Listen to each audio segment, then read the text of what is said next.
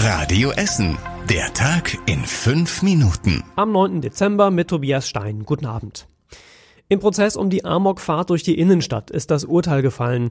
Der angeklagte Autofahrer muss in eine psychiatrische Klinik, weil er seelisch krank und nicht schuldfähig ist. Ohne die Behandlung da sei nicht auszuschließen, dass der Mann so eine Tat nochmal macht, hat das Gericht auf Radio Essen Nachfrage erklärt. Der Mann war Ende März mit einem silbernen Opel Astra durch die Fußgängerzone hier bei uns in der Stadtmitte gerast, unter anderem über den Kennedyplatz und durch die Limbecker Straße. Sabine Klein hat das damals live mitbekommen. Sie arbeitet da in einer Bäckerei. Ich hab's halt hupen hören und mich gewundert hier in der Innenstadt, wer da hupt, hab mich rumgedreht und hab dann das Auto vorbeiflitzen sehen. Mein Chef saß draußen. Wir haben erst gedacht, der fährt wirklich hier bei uns in die Bäckerei rein. Ne? Das hat der Mann damals zum Glück nicht gemacht und auch sonst wurde niemand verletzt. Die Amokfahrt endete damals am alten Hauptbad an der Stähler Straße. Auslöser war wohl ein verpatzter Banktermin. Mobiles Internet ist für viele inzwischen eine Selbstverständlichkeit. Die Ruhrbahn kommt beim Ausbau von WLAN-Angeboten in ihren Bussen und Bahnen aber nur langsam voran. Aktuell gibt es in acht Bussen WLAN. Nächstes Jahr sollen rund 50 dazukommen. Die Straßenbahnen werden aber wohl frühestens in drei Jahren damit ausgestattet, heißt es auf Nachfrage von Radio Essen. Andere Anbieter sind da viel schneller. Die Bogestra in Bochum und Gelsenkirchen will zum Beispiel bis Ende des Jahres alle ihre Busse, Straßenbahnen und U-Bahnen mit WLAN ausgestattet haben. Die Ruhrbahn hatte anfangs gar kein WLAN anbieten wollen, weil sie davon ausging, dass sich das nicht lohnt. Ein Test hatte sie dann aber vom Gegenteil überzeugt. Gestern war der letzte Tag der Motorshow in Rüttenscheid und trotz der aktuellen Debatten um Klimaschutz und umweltschädliche große und PS-starke Autos sind ähnlich viele Besucher gekommen wie letztes Jahr. Laut Veranstalter waren es insgesamt wieder rund 360.000 Menschen aus fast der ganzen Welt. Damit ist und bleibt die Motorshow hier bei uns in Essen die größte Messe. Es gibt vor allem zwei Bereiche bei der Motorshow, einen mit Tuning-Teilen und Zubehör und einen mit alten Autos und Raritäten. Unter anderem war diesmal ein Mercedes aus den 50er Jahren dabei für fast zwei Millionen Euro.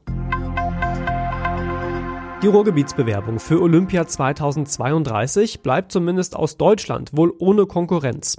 Ursprünglich hieß es, dass sich auch Berlin und Hamburg bewerben, beide haben aber inzwischen gesagt, dass sie nicht antreten wollen. Die 14 Städte hier bei uns in NRW werben vor allem damit, dass die meisten Sportstätten schon fertig sind.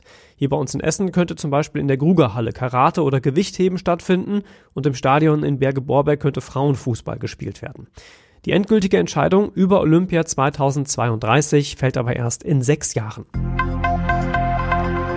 Hier bei uns in Essen wird in Zukunft untersucht, wie sich begrünte Dächer auf das Stadtklima auswirken.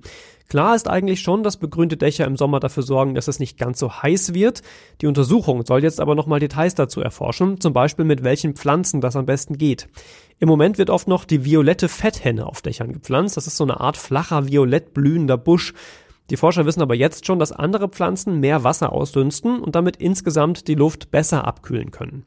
Die Untersuchung wird später auch für andere Städte interessant und deshalb auch von der Bundesstiftung für Umwelt gefördert. Zum Schluss noch eine kuriose Geschichte aus Bocholt. Da hat die Polizei heute einen Einbrecher offenbar auf frischer Tat bzw. auf fast frischer Tat ertappt. Der Mann wurde heute Morgen um kurz vor neun in einem Laden an der Bocholter Straße gefunden, schlafend vor dem Tresor. Die Polizei glaubt, dass der Mann in der Nacht durch eine Schaufensterscheibe eingebrochen ist, dann die Geschäftsräume durchwühlt hat und dann am Tresor gescheitert ist. Das war offenbar so anstrengend für den Mann, dass er dabei eingeschlafen ist. Als die Verkäufer den Mann heute Morgen gefunden haben, steckte der Schraubenzieher noch in der Tresortüre. Und das war überregional wichtig. In Neuseeland hat es einen schlimmen und wohl plötzlichen Vulkanausbruch gegeben mit mindestens fünf Toten. Der Vulkan liegt als kleine Insel etwas vor Neuseeland und ist ein beliebtes Ausflugsziel. Als der Vulkan ausbrach, waren wohl 50 Touristen auf der Insel. Die Hälfte von ihnen ist gerettet worden, fünf sind tot, der Rest wird noch vermisst. Es besteht aber kaum noch Hoffnung, heißt es. Und wer glaubt, dass er hier bei uns immer lang im Stau steht, für den gab es heute Morgen noch eine Meldung aus Frankreich. Durch die anhaltenden Proteste gegen die Rentenreform der Regierung gab es heute Morgen allein in Paris 600 Kilometer Stau. Busse und Bahnen wurden bestreikt und standen still. Entsprechend war jeder, der konnte, mit dem Auto unterwegs. Es geht also immer noch schlimmer als hier bei uns in Essen auf der A40. Und zum Schluss der Blick aufs Wetter. Nach dem sehr nassen Tag heute bleibt es morgen dann die meiste Zeit mal wieder trocken und ab und zu kommt sogar die Sonne mal raus. Dazu bekommen wir Temperaturen so um 6 Grad. Die nächsten aktuellen Nachrichten hier bei uns aus Essen bekommt ihr morgen früh ab 6 Uhr hier bei Radio Essen im Radio. Euch jetzt aber erstmal einen schönen Abend und eine ruhige Nacht. Bis morgen. Das war der Tag in fünf Minuten. Diesen und alle weiteren Radio Essen Podcasts findet ihr auf radioessen.de und überall da, wo es Podcasts gibt.